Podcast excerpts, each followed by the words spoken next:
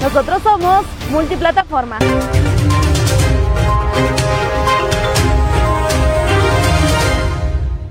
La vida pública siempre nos muestra personas fuertes, valientes y comprometidas con su labor.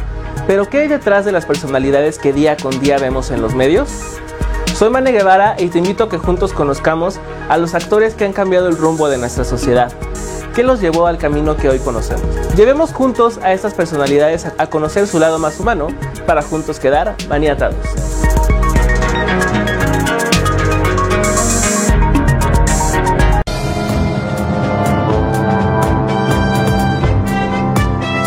Hola, ¿qué tal amigos? Soy Katia Lemus.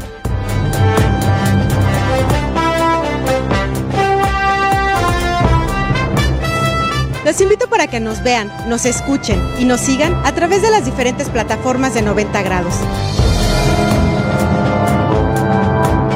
No te pierdas nuestros noticieros de lunes a viernes de 7 a 8 de la mañana y de 8 a 9 de la noche.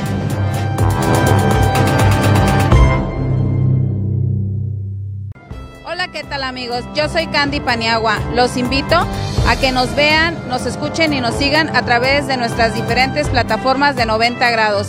No te pierdas nuestros noticieros de lunes a viernes de 7 a 8 de la mañana y de 8 a 9 de la noche.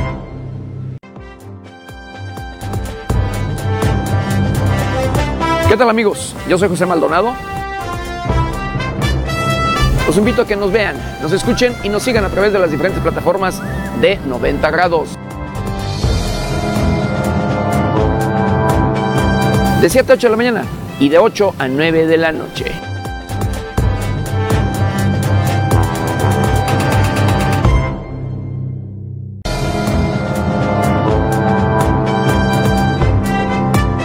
Hola, ¿qué tal amigos? Soy Katia Lemus.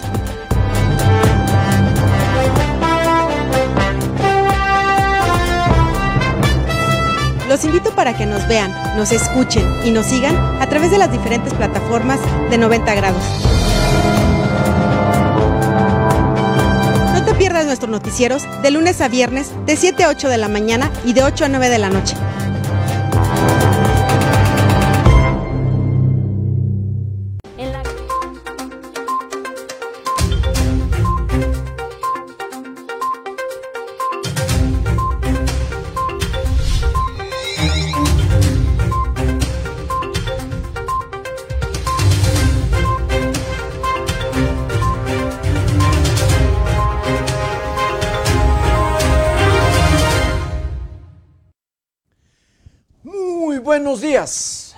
Buenos días querido Victorio.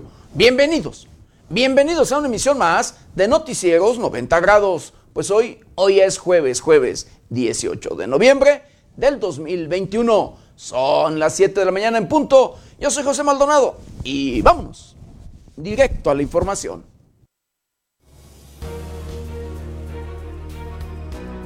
Más de 80.000 menores de edad han padecido del COVID-19 en México.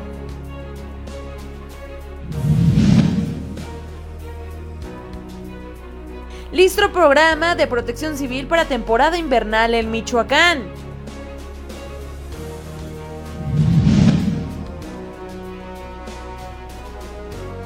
Necesario blindar a todo Michoacán, no solo municipios de focos rojos, pide alcalde de Guandacareo. Sobresale tradición michoacana en Tianguis Turístico México 2021.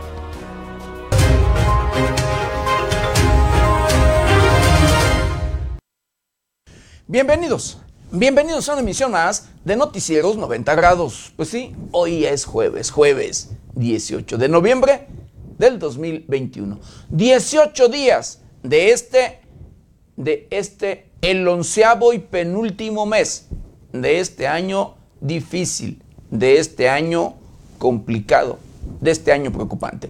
Difícil, complicado y preocupante en todos, pero en todos los sentidos. Llámesele en temas sociales, en temas, sí, en temas financieros, en temas de política, en temas eh, de educación y en temas de salud con este problema sanitario, querido auditorio, que usted lo conoce, usted lo sabe, usted estoy seguro que conoce algún familiar, si usted no ha sido víctima, algún familiar algún amigo, algún vecino, algún conocido que se ha contagiado de el COVID, de la COVID-19, de este, de este coronavirus, de esta pandemia. De verdad que, pues bueno, este problema sanitario todavía deja de qué hablar, todavía da de qué hablar, todavía sigue contagiando y todavía sigue preocupando a las autoridades sanitarias, porque en estos momentos se pronostica, en estos momentos se presume eh, y se eh, dice, hay el riesgo, el riesgo de que se registre una cuarta ola de contagios en nuestro país. Imagínense. O sea, a pesar de ya valga de acuerdo a lo que las propias autoridades del sector salud han dado a conocer, de que el 70% de la población en México, o más del 70% de la población en México, ha sido vacunada, eh, hay el riesgo, hay ese riesgo de una cuarta ola, porque este enemigo mundial no respeta, no respeta ni jerarquías, ni edades, ni estatus social, no respeta nada, querido Vittorio, tampoco como usted lo ve y lo, se lo hemos informado, tampoco respeta a aquellas personas que ya se han vacunado, aquellas personas que ya cuentan con sus vacunas, así como usted lo escucha. Y a unos, dependiendo de las defensas, ¿sí? del, del sistema inmunológico de cada quien, así los trata. Si su sistema inmunológico es bajo, eh, es pobre, como luego se dice popularmente, por la falta a veces de una buena alimentación, por la falta de los recursos, por supuesto, por la falta de nutrientes, por la falta, eh, bueno, de todo lo que necesita nuestro cuerpo, querido auditorio, nuestro sistema inmunológico luego es, es bajo y es cuando eh, este enemigo mundial agrede, ataca más, así, así como usted lo escucha. Pero bueno, cuidándonos, cuidándonos y siguiendo al pie de la letra las indicaciones del sector salud, allí abonaremos a cuidar nuestra salud. Y al cuidar de nuestra salud, cuidaremos de los demás, de nuestros seres queridos, de eh, quienes conviven con nosotros en, el, sí, en lo laboral, en lo, valga, en la amistad y demás. Así, así como usted lo escucha. Si seguimos las indicaciones al pie de la letra, que no nos cuesta nada, querido auditorio. Créame, créame, el, bueno, digo, entre comillas, no nos cuesta nada porque hay que comprar, sí, eh, cubrebocas, gel antibacterial, este, careta de ser posible, querido auditorio. Pero bueno, eso es lo que tenemos que invertir y por supuesto en el hacer caso, el seguir las indicaciones. Es lo único. Guardar nuestra distancia en sí. Pero bueno, el tema es de que este, este enemigo mundial, pues ya hasta se ha por allí eh, reforzado, porque ya ahora hay nuevas cepas, nuevas cepas de este, de este enemigo mundial, de este coronavirus. Así como usted lo escucha, que son, pues sí, luego más, más mortales, más agresivas. Así que, pues bueno, esperemos que en, este, en esta temporada de fríos, que es cuando se pronostica que puede haber o registrarse la cuarta oleada, pues no sea así. Que ojalá no, no, eh, pues lleguemos a conocer eh, contagios de manera masiva. porque, hijo, nos va a volver a inquietar, nos va a volver a afectar más todavía el bolsillo, porque recuerde que este, este enemigo mundial no nada más afecta a la salud, sino atrás de ello viene la economía. Para atendernos cuesta. Hay hospitales que han abusado incluso en momentos difíciles de oleadas de contagios masivos, hospitales que para atenderlo, nada más para atenderlo, le piden un depósito o para ingresarlo en sí al, al hospital. Un depósito de arriba de 500 mil. Hay algunos que pedían 500 mil, 800 mil, más de un millón de pesos o cuando menos un millón de pesos, escuche usted. Así, así. Y dígame, hay familias que no tienen, por supuesto, para ello. Y quien tiene la solvencia, por, por supuesto que, que pagará o depositará esa cantidad. Y repito, eso es nada más para recibirlos, independientemente ya de los gastos que se generen por motivo de la atención de, bueno, de medicamentos y demás.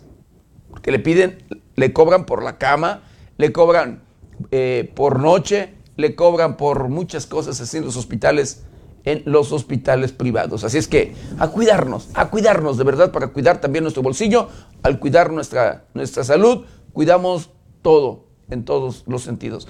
Y lo llegamos a ver, eso que le comento, que le estoy diciendo y estoy seguro que usted lo sabe, lo llegamos a documentar, llegamos a tener testimonios de lo que le estoy, lo que le estoy informando. Pero bueno, y bueno, en otro, en otro tema, querido Victorio, el, en el tema sanitario se hacen esfuerzos.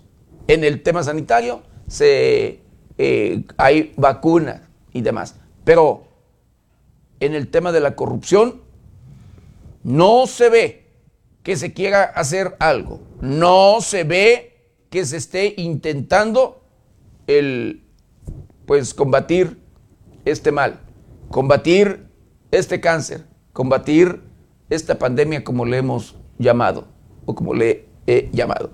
De verdad, porque este este el tema de la corrupción es un negocio que les deja muchas ganancias, muchas ganancias a los políticos, muchas ganancias a los funcionarios. De verdad, el tema de la corrupción es un negocio que ha enriquecido a muchos políticos.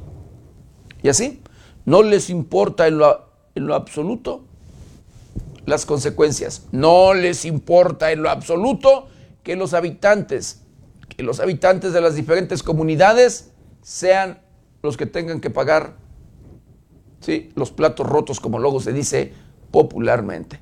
De verdad, así. Conocemos, tenemos el resto de testimonios. Sí, usted luego los ha escuchado. De aquellos que han sido víctimas de la delincuencia, de aquellos que han sido víctimas de los grupos criminales. Así, triste y lamentablemente, pero bueno, una realidad. Los grupos criminales que se han empoderado cada día más. Los grupos criminales que de verdad nadie, nadie los toca. Y que se han instalado en los diferentes rincones de nuestro país. Operan por todos lados. Y créame, que se han empoderado tanto que cuentan incluso con mejor armamento, mejor equipo, mejores vehículos, mejor, bueno, de todo, de todo, en todos los sentidos, que el propio gobierno, que las propias Fuerzas Armadas de nuestro país. Así como usted lo escucha. Y todavía tienen el, descaro de que cuando les detienen algún familiar, les detienen algún integrante de sus, de sus grupos delictivos, van y toman venganza. Es el caso reciente de el Mencho. Le detienen a su esposa.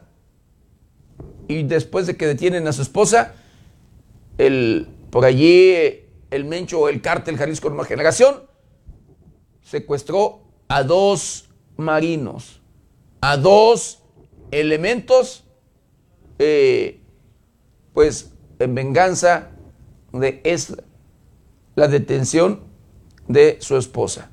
Así como usted lo escucha. Y si el gobierno solapa, si el gobierno permite, si el gobierno continúa por allí, eh, pues sin combatir la corrupción, esto seguirá. Seguirá así o peor, créame. Porque yo soy de la idea, y yo creo que todo mundo sabemos y, y somos de la idea, de que la ley jamás se debe de negociar. La ley se debe de cumplir.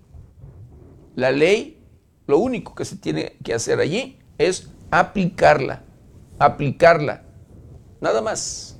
Por supuesto, sin abusos. Por supuesto, sin sembrar delitos, sin buscar chivos expiatorios, investigando y, desde luego, yendo directo por los objetivos criminales, yendo por aquellos que la deben, por aquellos que de verdad han hecho daño en todos los sentidos en los habitantes, a los habitantes, a los diferentes pueblos. Todos saben, todos sabemos luego quiénes son. Las autoridades, por supuesto, que lo saben también. Por supuesto que saben en dónde están. Por supuesto que saben dónde ubicarlos, cómo operan y demás. Todo lo saben, pero no quieren actuar. En muchas de las ocasiones luego son denunciados por los propios habitantes, por las propias víctimas, de que las autoridades están coludidas, de que las Fuerzas Armadas en muchas de las ocasiones luego apoyan a un grupo criminal. ¿Sí?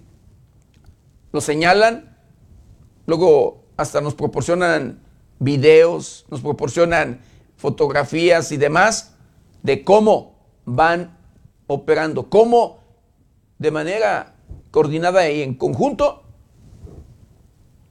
las Fuerzas Armadas allí con grupos criminales, combatiendo a otro grupo criminal enemigo, así, así como usted lo escucha. Y esto, esto es triste y lamentable, esto es preocupante, de verdad, preocupante porque así no es, así no se combate, así no se acaba o se acabará la delincuencia.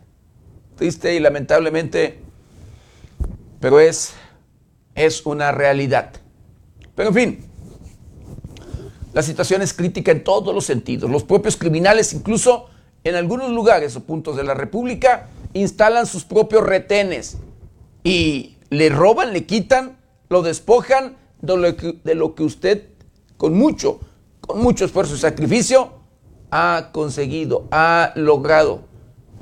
Primera, para trabajar, eh, que puede ser un vehículo, una camioneta, o lo que usted quiera, que normalmente son las camionetas lo que ellos se roban, y algunos vehículos que les gustan dependiendo del tipo.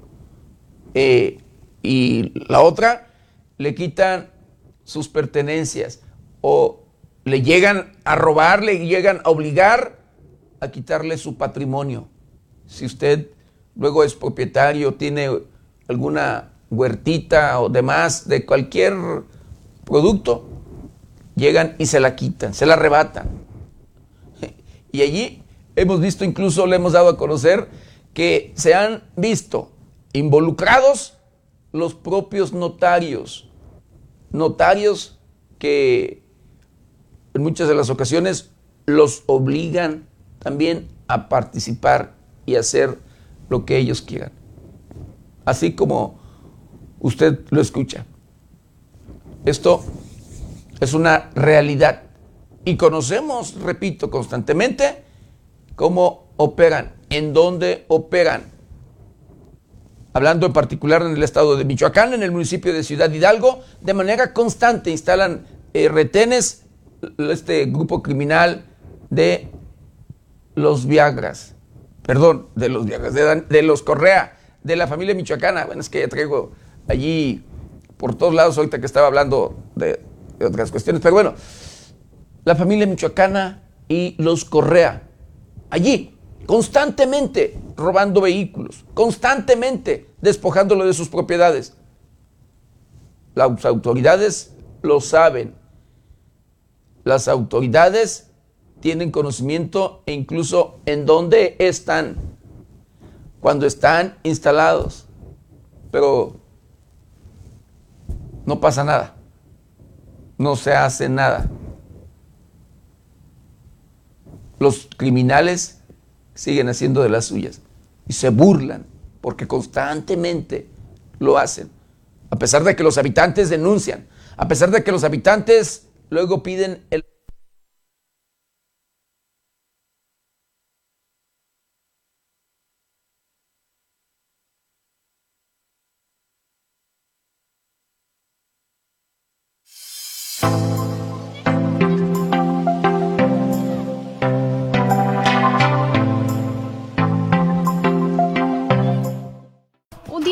18 de noviembre, pero del año de 1811, nace Ponciano Arriaga, abogado, periodista, orador y político liberal. En 1824, el Congreso aprueba la creación del Distrito Federal y nombra a la Ciudad de México capital de la República.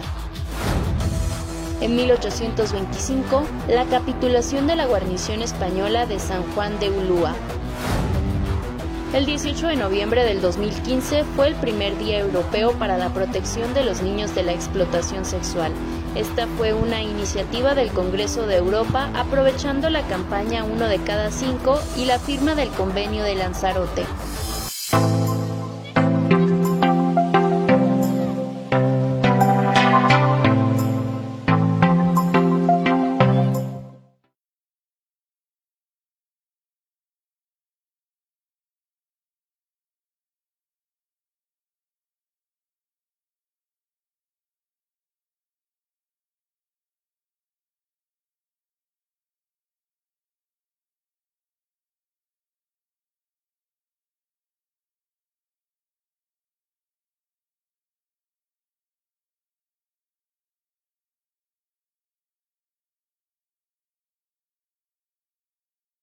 Híjole, una disculpa, una disculpa querido auditorio porque, bueno, tuvimos ahí un pequeño, pequeño detalle. Cuando es en vivo, luego llegan a suceder eh, cositas, detallitos así.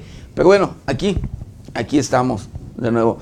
Eh, le digo, cuando es en vivo, los duendes y demás, por allí luego nos hacen travesuras. Pero tecnología, las cosas que pues luego se viven y así es. Pero bueno, aquí estamos, estamos, querido auditorio. El tema es que la situación es crítica, la situación es preocupante en todos, pero en todos los sentidos. Y las autoridades, repito, las autoridades no resuelven de verdad el problema. Mientras no acaben con la corrupción, de verdad, mientras no combatan este mal, no, pues, no habrá, no habrá eh, tranquilidad, no habrá seguridad, no se cumplirá con lo que mandata la constitución política de los Estados Unidos mexicanos. Se seguirán violentando los derechos de todos, como lo hacen los criminales, como lo hacen luego las propias autoridades. Así como usted lo escucha. Hoy en día vemos, sabemos, conocemos que ya instalaron con este nuevo modelo y propuesta del propio presidente de la República o del gobierno federal, con la Guardia Nacional, que instalan cuarteles en uno y otro municipio, en diferentes lugares. Cuarteles y más cuarteles, tanto de la Guardia Nacional como del propio ejército.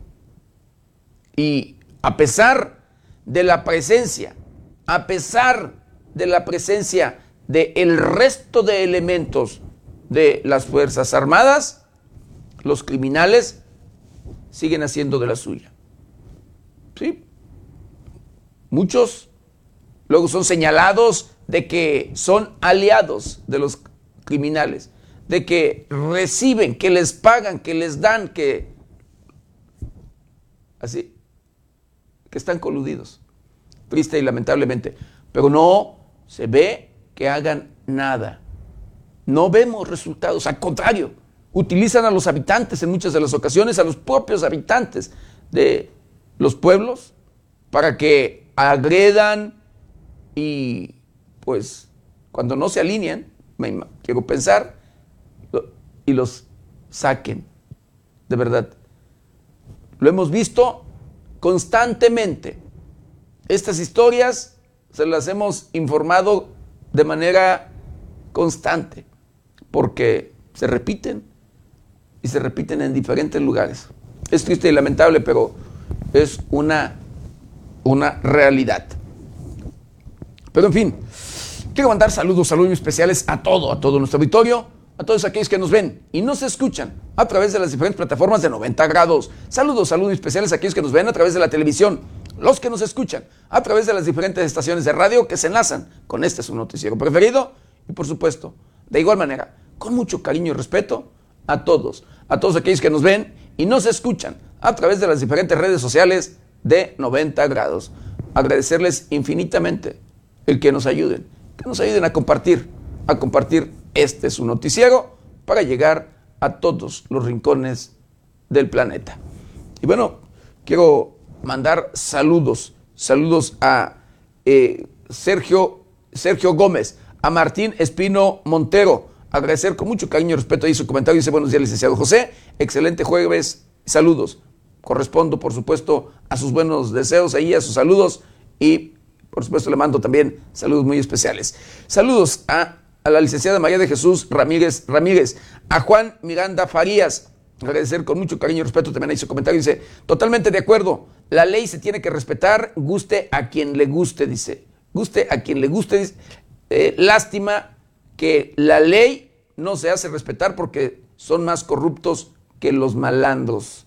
Bueno, agradezco de verdad el comentario de Juan Miranda Farías. Saludos a Joaquín Talavera.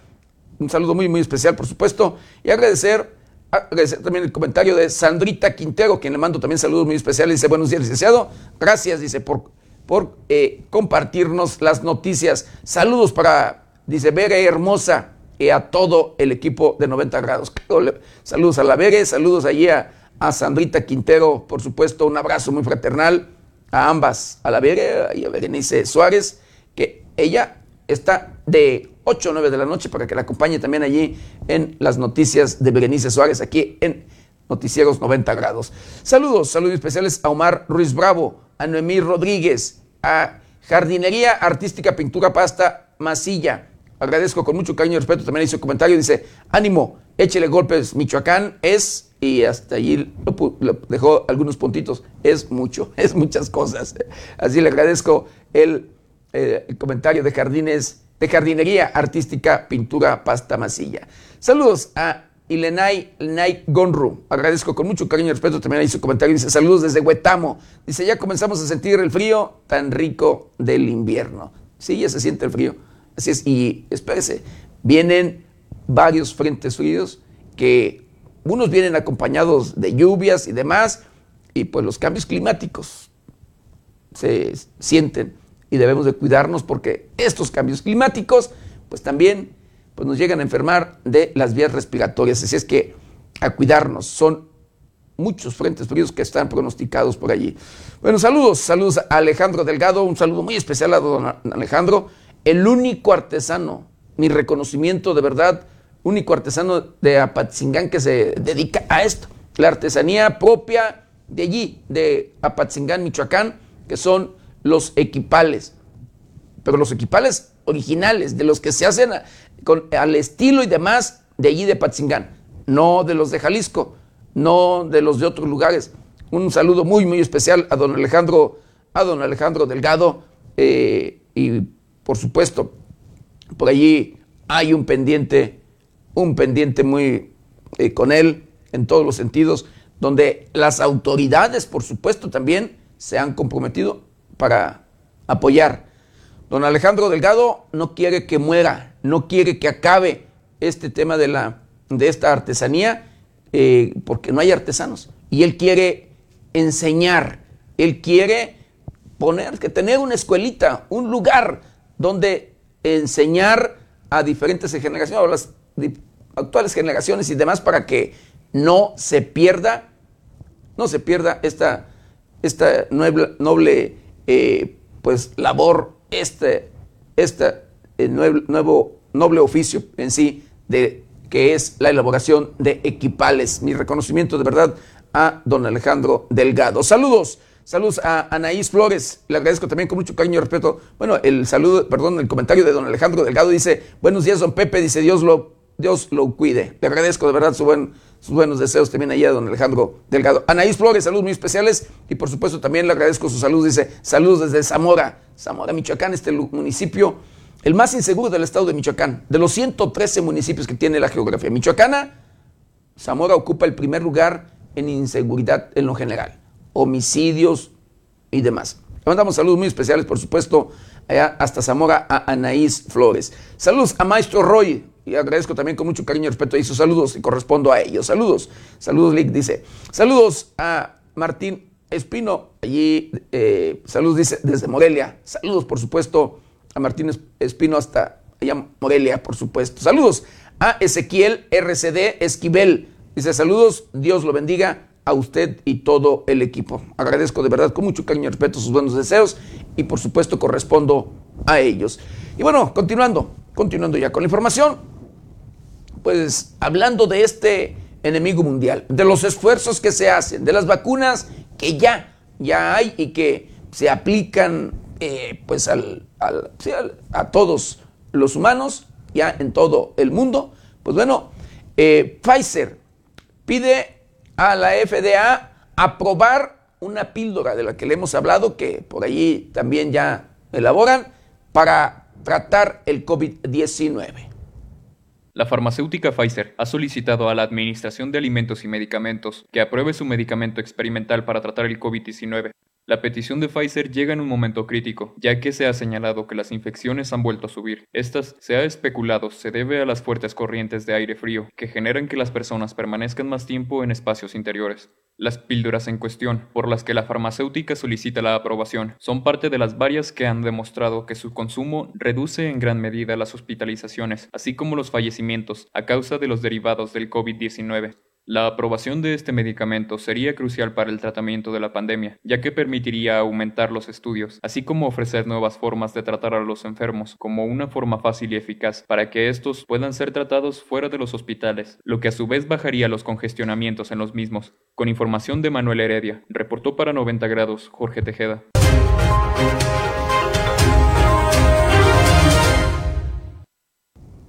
Pues sí, es lo que le comentaba o le he comentado, se pronostica, se presume que con estos cambios climáticos, con el frío, se por allí pues se registre una cuarta oleada.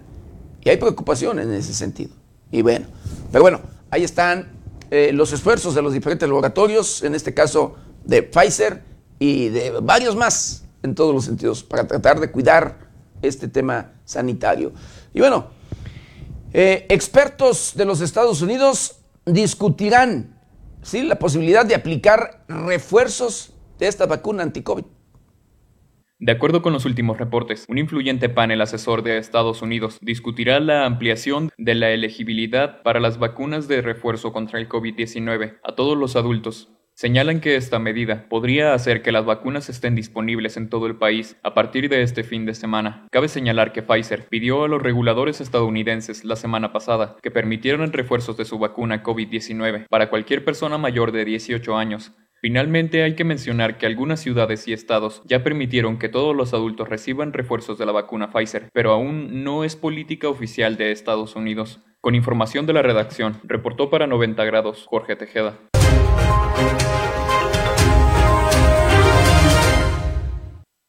Y bueno, hablando de estrategias para reactivar la economía y demás en nuestro país, eh, con este tema, sí, con estos problemas sanitarios que nos ha afectado serio la economía del mundo entero, no nada más de nuestro país. Bueno, HSBC asegura que México ¿sí? sacó palomita en políticas económicas durante la pandemia.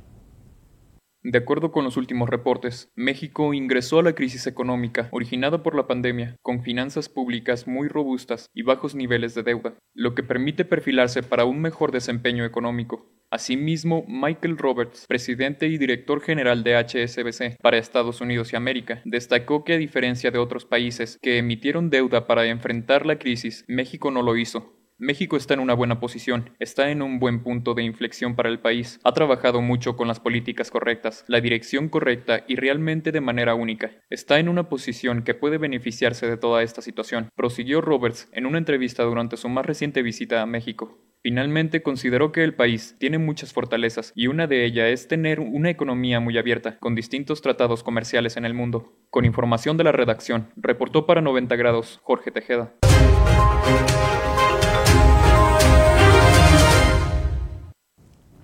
¿Y sabe qué?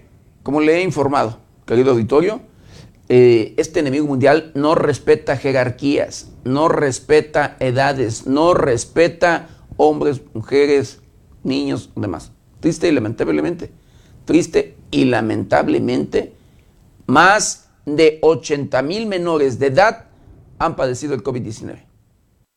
Del 12 de abril del 2020 al 14 de noviembre de 2021, 80.813 menores de edad han padecido COVID-19 en México, informó el Sistema Nacional de Protección Integral de Niñas, Niños y Adolescentes, CIPINA. Desde abril del 2020 a la segunda semana de noviembre del 2021, se reportaron 46.178 contagios acumulados en el grupo etario de 12 a 17 años, 19.559 en el grupo de 6 a 11 años y 15.076 del grupo de 0 a 5 años. En lo que va del mes de noviembre del 2021, 436 menores entre 12 y 17 años padecieron coronavirus, 197 en el grupo de 6 a 11 años y 170 en el grupo de 0 a 5 años de edad. El 50.3% de ellos era de sexo masculino. A nivel nacional, se han registrado 785 defunciones por COVID-19 en menores de edad, 366 eran del sexo femenino y 419 del sexo masculino. Únicamente en lo que va del mes de noviembre se han reportado 10 defunciones por esta enfermedad.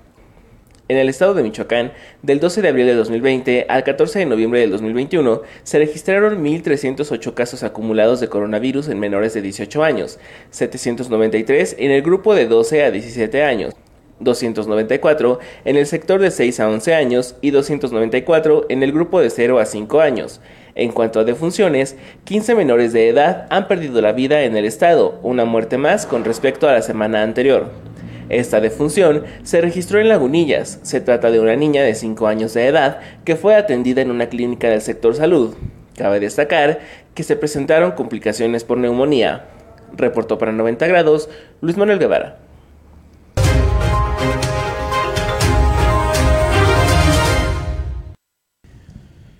Pues sí, bueno, así las cosas. Y quiero mandar saludos, saludos especiales a todo, todo nuestro auditorio y por supuesto, pues eh, en especial a todas, todas las familias que luego pues pasan por estas, estas malas experiencias.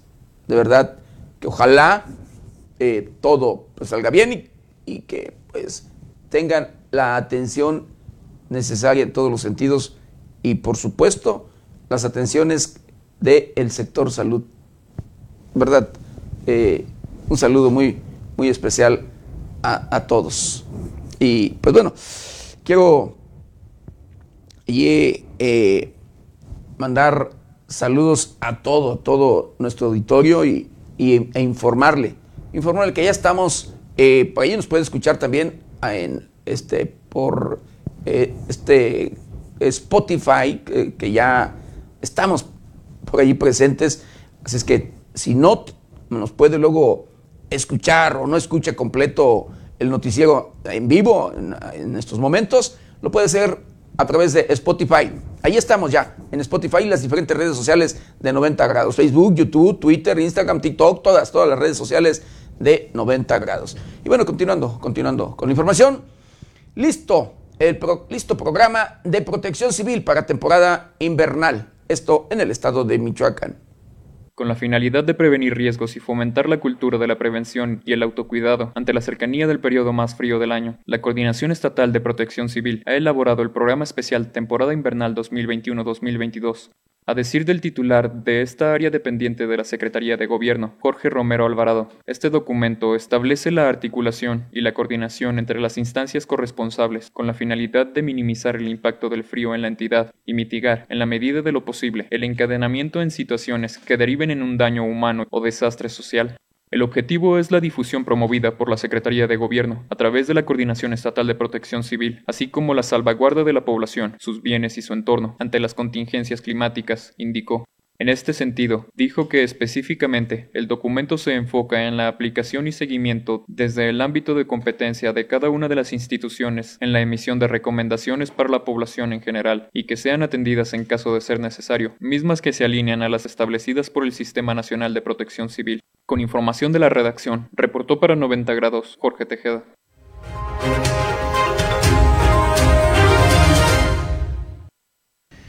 Y bueno, luego de la inseguridad que se vive en el estado de Michoacán y en el, país, en el país en general, pero en particular en el estado de Michoacán, el líder de los presidentes municipales del PRD en el estado, el presidente municipal de Guandacareo, dice que es necesario blindar a todo el estado, no solo municipios focos rojos.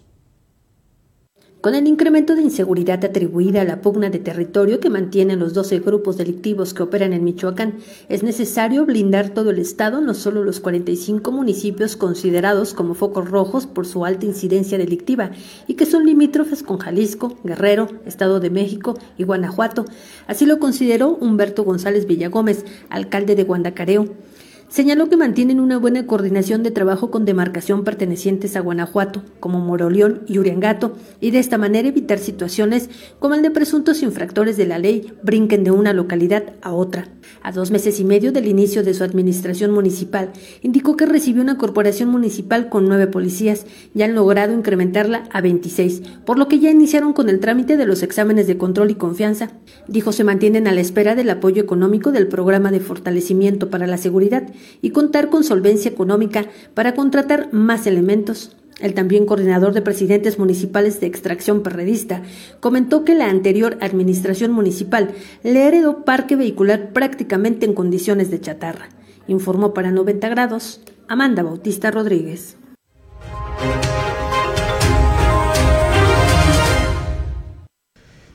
Así, Así la situación y así es como luego piden los presidentes municipales o algunos presidentes municipales, como en el caso de los del PRD en el estado de Michoacán, que también pues los incluyen para blindar sus municipios. Pero bueno, eh, en otro tema, querido auditorio, hablando de la corrupción y demás, que luego pues se ah, registra y que fue, valga parte eh, fundamental, como luego lo decía eh, la administración de Silvano Aureoles Conejo. Escuche usted. Tenía Silvano a, sí, allí a, su disposición y demás, y hacía y, le rendían eh, por ahí honores todo mundo, de todas las dependencias, incluyendo aquellas que luego son órganos, y, órganos autónomos, como es el de la Comisión Estatal de los Derechos Humanos. Allí, en esta dependencia, el titular, el actual titular, dio a conocer que se mantiene a 50 trabajadores del Poder Ejecutivo, ¿sí? Y ya comenzó con, ¿sí? con los trámites para su desincorporación. Son cerca de 50 trabajadores del Poder Ejecutivo quienes se encuentran bajo el mando de la Comisión Estatal de Derechos Humanos y que implican para este órgano 50 millones de pesos, por lo que solo es autónomo en el papel, no así en lo financiero y técnico, admitió el presidente de este organismo en Michoacán, Marco Antonio Tinoco Álvarez. En entrevista expresó que es una desincorporación, un trámite administrativo que se había dejado sin efectuar, pero aunque esto tenga un impacto en el presupuesto, sostuvo que no puede permanecer personal del gobierno estatal en la Comisión Estatal de Derechos Humanos para rescatar la autonomía del organismo, que no es plena y nunca lo ha sido, ya que incluso los pagos para el órgano llegan del gobierno estatal. Del personal que se encuentra en la CEDH están cerca de 20 personas del STASPE y hay 25 claves del gobierno del Estado que vienen laborando desde que se entregó la comisión como órgano desconcentrado. La mayoría de ellos están en Morelia, pero también se tienen los municipios de Lázaro Cárdenas, Zitácuaro y Uruapan. Informa para 90 grados. Amanda Bautista Rodríguez.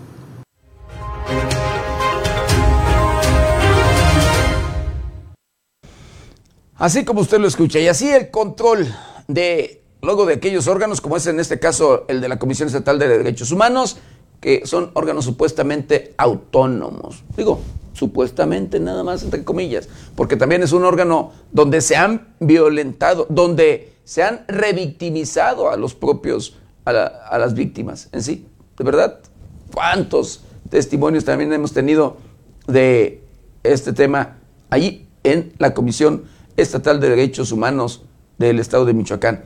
En la administración pasada, híjole, se burlaban de verdad de las víctimas. En varias ocasiones llegamos a acompañar a algunos y tener el testimonio, por supuesto, de ellos. Pero en fin, así las cosas. La Cámara Mexicana de la Industria de la Construcción palomea el presupuesto de la Federación para el Estado de Michoacán. La delegación de Michoacán de la Cámara Mexicana de la Industria de la Construcción celebró el proyecto presupuestal de la Federación para la entidad, el cual presenta un incremento del 5.9% a nivel general y 6.2% para infraestructura. En rueda de prensa, Antonio de Jesús Tinoco Zamudio consideró que estos incrementos ayudarán a subsanar la caída del 17.5% que se registró en el sector durante la pandemia de COVID-19. El líder de los constructores hizo un llamado para que el presupuesto asignado a las obras sea fielmente aplicado en el rubro y con empresas locales, esto con el fin de que se supere la crisis que dejó la pandemia sanitaria. Dijo, para generar proyectos de infraestructura que abonen al desarrollo de nuestra entidad, el fin de año se acerca y es importante empleos en el sector construcción se reactiven, ya que las empresas en Michoacán se encuentran trabajando en un 40% de la capacidad instalada. Necesitamos reactivar el sector. El dirigente mencionó que hay un deterioro en la red carretera de Michoacán y con ello el trabajo para los constructores, esto con el objeto de brindarle seguridad a la población que transita por los caminos de la entidad. Por último, detalló que para el FAIS, el proyecto de presupuesto contempla una inversión de 3.496 millones de pesos, mientras que para el Fondo de Infraestructura Social para las entidades un total de 421 millones de pesos. Reportó para 90 grados Carla Yala.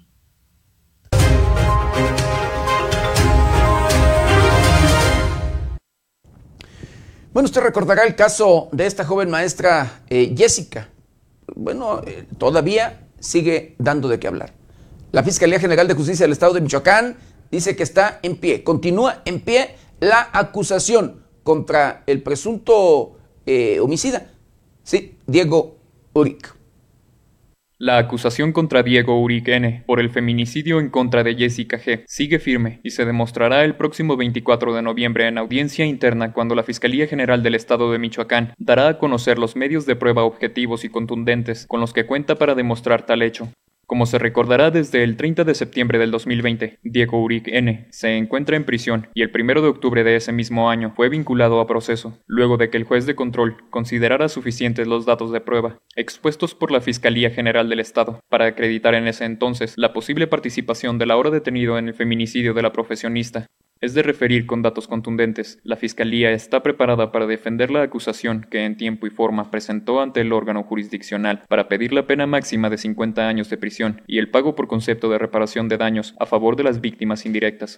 Cabe hacer mención que la audiencia intermedia se realizará el próximo 24 de noviembre, una vez que un juez de distrito sobreselló dos juicios de amparo interpuestos por la defensa de Diego Uric N. Con información de Gustavo Ruiz, reportó para 90 grados Jorge Tejeda.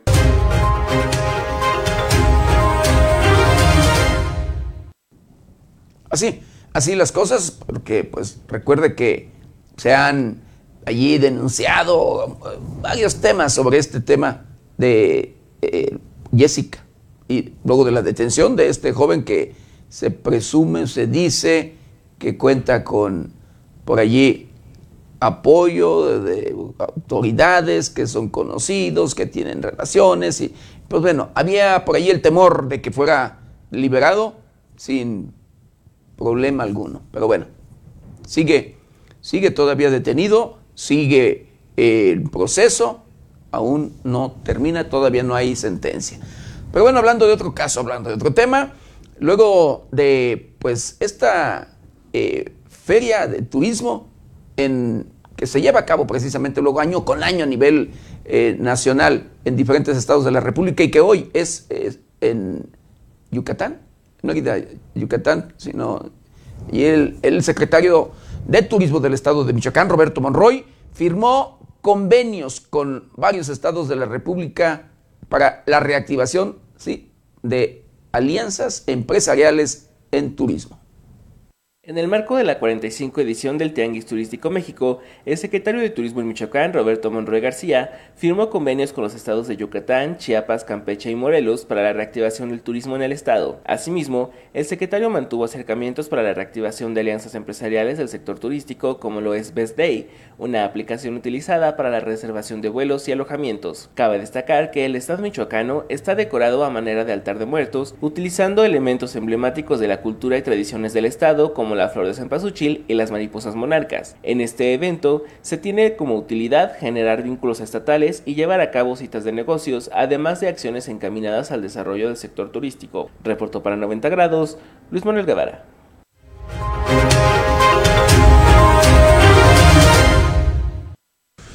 Ojalá esto sirva para reactivar la economía, por supuesto, luego de que usted sabe, la situación es crítica. En esos momentos, los bolsillos de todos los mexicanos han sido golpeados seriamente luego por este tema sanitario, el tema del COVID, COVID-19. Claro, se debe cuidar también allí eh, pues, los, las medidas, la salud de todos en todos los sentidos. Pero bueno, en otro tema, sobresale tradición michoacana en este tianguis turístico. Las tradiciones de Noche de Muertos y la Mariposa Monarca se distinguieron en la apertura del Tianguis Turístico México 2021 de Yucatán, después de que este evento fuera cancelado en su edición 2020 por la contingencia del COVID-19. Alfredo Ramírez Bedoya, gobernador de Michoacán, estuvo presente en la apertura y visitó los mostradores donde se exponen las costumbres y abundancias naturales del estado para promocionarlas y estimular la atracción turística. El mandatario enfatizó que la Noche de Muertos, los voladores de San Pedro Tarímbaro, el centro histórico, la pirecua, la reserva de la biosfera de la mariposa monarca y la comida tradicional están reconocidos como patrimonio cultural por la UNESCO. Hoy miércoles, el estado de Yucatán inauguró la edición 45 de este evento para así dar a conocer el folclor cultural y la riqueza natural de todos los estados mexicanos. El tianguis se celebrará del 17 al 19 de noviembre reportó para 90 grados Noé Almaguer.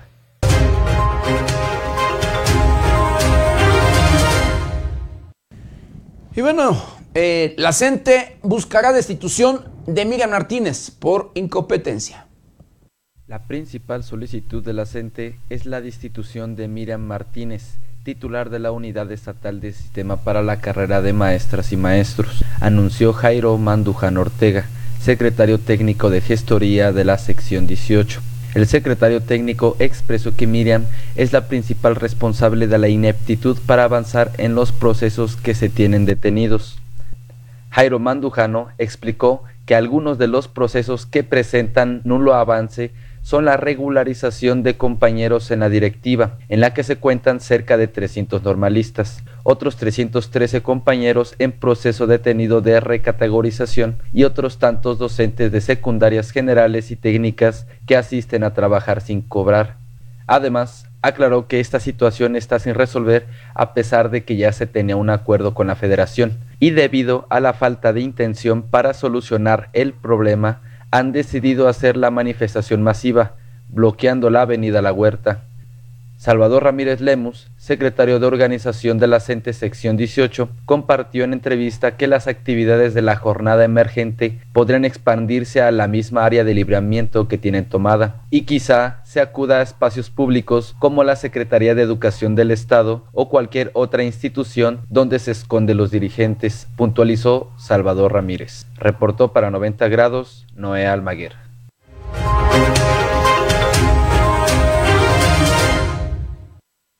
Y bueno, querido, querido auditorio, el ejercer el periodismo, el ejercer eh, sí, esta labor periodística, querido auditorio, cada día es más difícil, cada día es más complicado. Triste y lamentablemente, del 2000, sí, del año 2000 al presente, al 2021, 145 comunicadores han sido asesinados en nuestro país. Y esto lo da a conocer artículo 19. La Organización Internacional en Defensa de la Libertad de Expresión y el Derecho a la Información, artículo 19, informó que el año 2000 al 2021 en México, 145 comunicadores han sido asesinados en posible relación con su labor periodística, siendo Veracruz el estado con mayor número de incidencias con 30 casos en este lapso de tiempo. En escala descendente se encuentra Guerrero con 15 homicidios a periodistas, Oaxaca y Tamaulipas con 14 en cada estado, le sigue Chihuahua con 13 incidencias.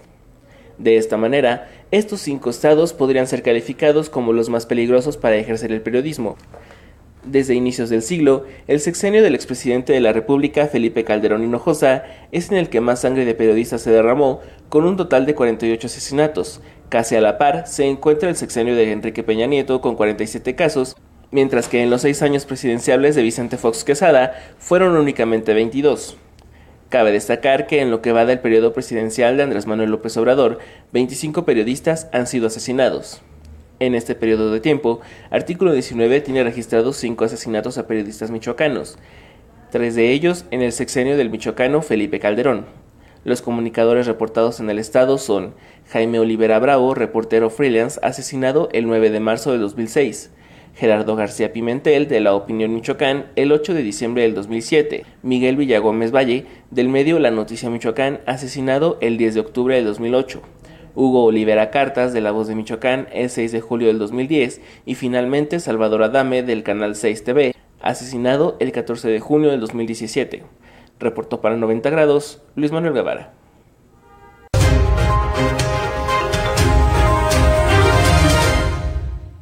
Así la realidad, así la realidad, querido auditorio, y cuando se habla con la verdad, cuando se habla con ética, con profesionalismo y por supuesto con veracidad, querido auditorio, pues se pisan callos. Hay quienes se molestan. Los actores, por supuesto, los protagonistas, quienes son los que nos dan de qué hablar, son los que luego allí Estamos hablando de políticos, delincuentes y demás. Pero bueno, así las cosas. Y cada día, cada día es más riesgoso el ejercer nuestra labor. Pero aquí seguimos y seguiremos, por supuesto, informándole con esta misma, con esta misma línea editorial. No cambiaremos, jamás cambiaremos, querido auditorio, en todos los sentidos. Pero bueno, en donde también, pues sí, las cosas continúan difíciles ese con las mujeres en el tema allí, híjole, de mujeres que constantemente las estadísticas siguen creciendo con los sí, las estadísticas de feminicidio siguen creciendo. En pocas horas asesinan a dos mujeres en el estado de Michoacán. Con estos hechos, sí, lamentablemente ya son 244 feminicidios en lo que va del año en Michoacán, en la entidad. Sí. Una mujer ultimada por su pareja en Nueva Italia, cabecera municipal de Mújica, y una en Zamora, son las dos más recientes víctimas de la violencia contra el sexo femenino en Michoacán, hechos con los que aumenta a 244 el número de feminicidios registrados en el año en la entidad. Fue la noche de este 16 de noviembre que se registró el asesinato de una mujer en la población de Nueva Italia. Su pareja sentimental, quien sería el presunto homicida, se dio a la fuga. La ahora oxisa fue identificada como Guillermina Azucena H., de 39 años. Por otra parte, la mañana de este 17 de noviembre, en la ciudad de Zamora, fue ultimada a tiros junto a un hombre, Gabriela S.S., alias Latrolo, de 26 años. hechos anteriores con los que suman ya 244 feminicidios dolosos contra personas del sexo femenino en el año, en promedio 25 por mes, cifra más alta en 12 años en Michoacán. Con información de la redacción, reportó para 90 grados Jorge Tejeda.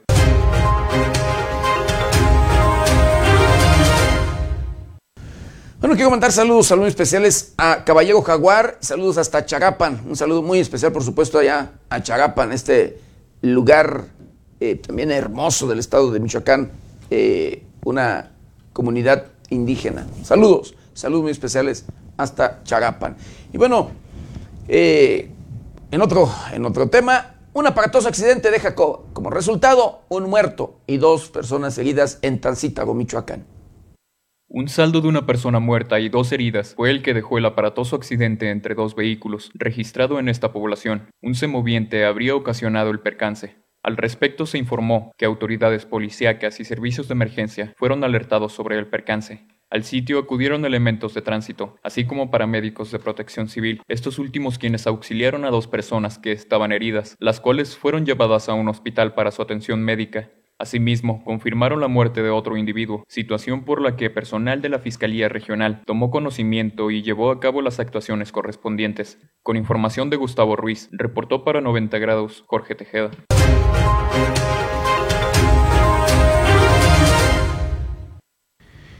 Y bueno, a presuntos, a presuntos, escuche usted, secuestradores, dan sentencia o a un presunto dan sentencia ejemplar.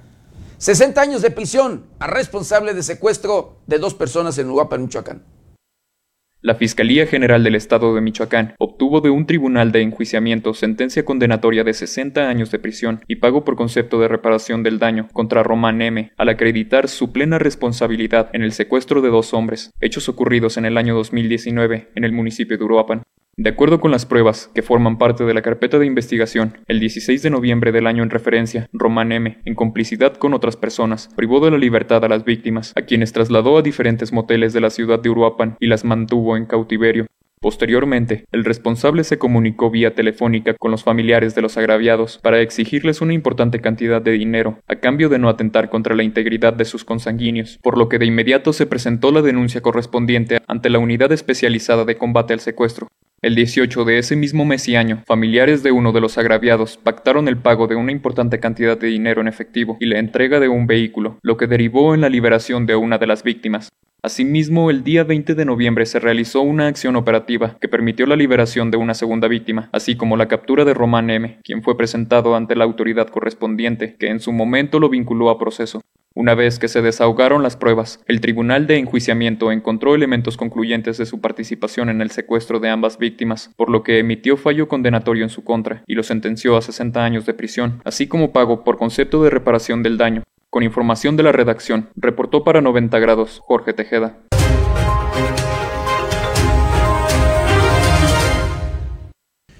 Policías en Morelia salvan a dos niñas.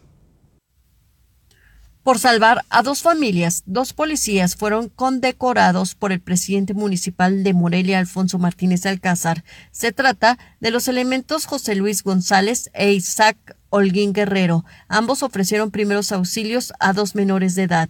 José Luis González fue bombero y paramédico en Morelia. Esa experiencia ha servido para ofrecer primeros auxilios en varias ocasiones, la última con una menor que estaba inconsciente porque con su lengua se estaba ahogando. El policía procedió a la reanimación y con el dedo quitó la lengua para que la niña pudiera respirar. Eso pudo salvarle la vida.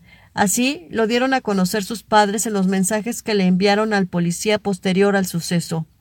Holguín Guerrero ayudó para que una bebé pudiera vivir, quien tenía obstruidas las vías de respiratorias. Además pidió que se abriera camino para llevar a la niña al hospital del Seguro Social en Charo.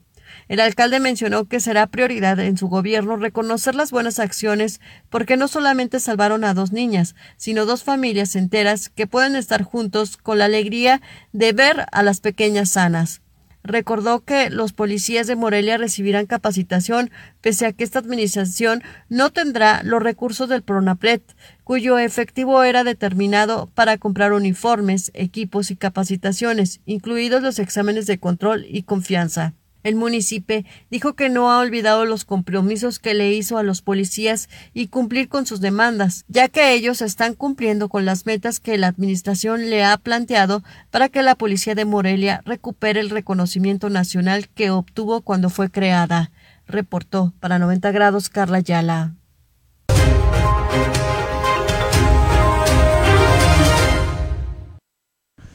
Bueno, y para que no, no nos sorprendan los cambios climáticos, vamos a conocer el pronóstico del tiempo para las próximas horas.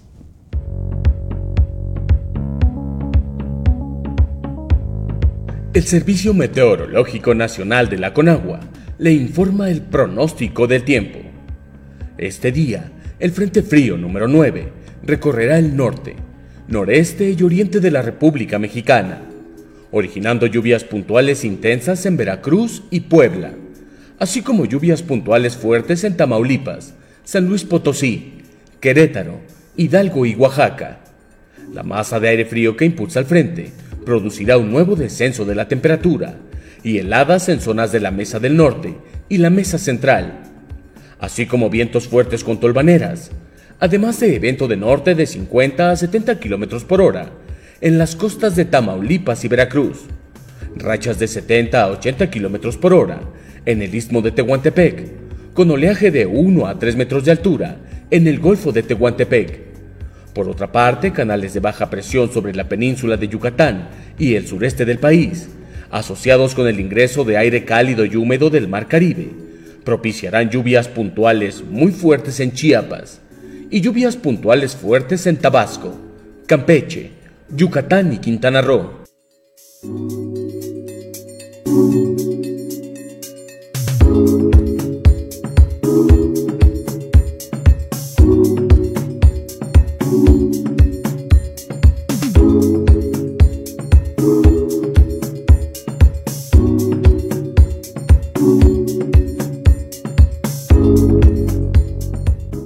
Pues hemos llegado Hemos llegado al final de una emisión más de Noticieros 90 grados. No sin antes quiero mandar saludos, saludos especiales a todo, a todo nuestro auditorio y agradecerles infinitamente de verdad de que nos hayan acompañado en este, este es un noticiero. Por supuesto, agradecerles de, igual manera el que nos ayuden, nos ayuden a compartir este es un noticiero para llegar a todos los rincones del planeta. Yo lo espero mañana, mañana ya viernes, de 7 a 8 de la mañana. Nuestra querida compañera Berenice Suárez, de 8 a 9 de la noche. Recuerde, lávese las manos constantemente con agua y jabón. Utilice gel antibacterial, cubrebocas, careta de ser posible. Guarde su distancia, cuídese y cuide a los suyos. Yo soy José Maldonado. ¿Está usted bien informado?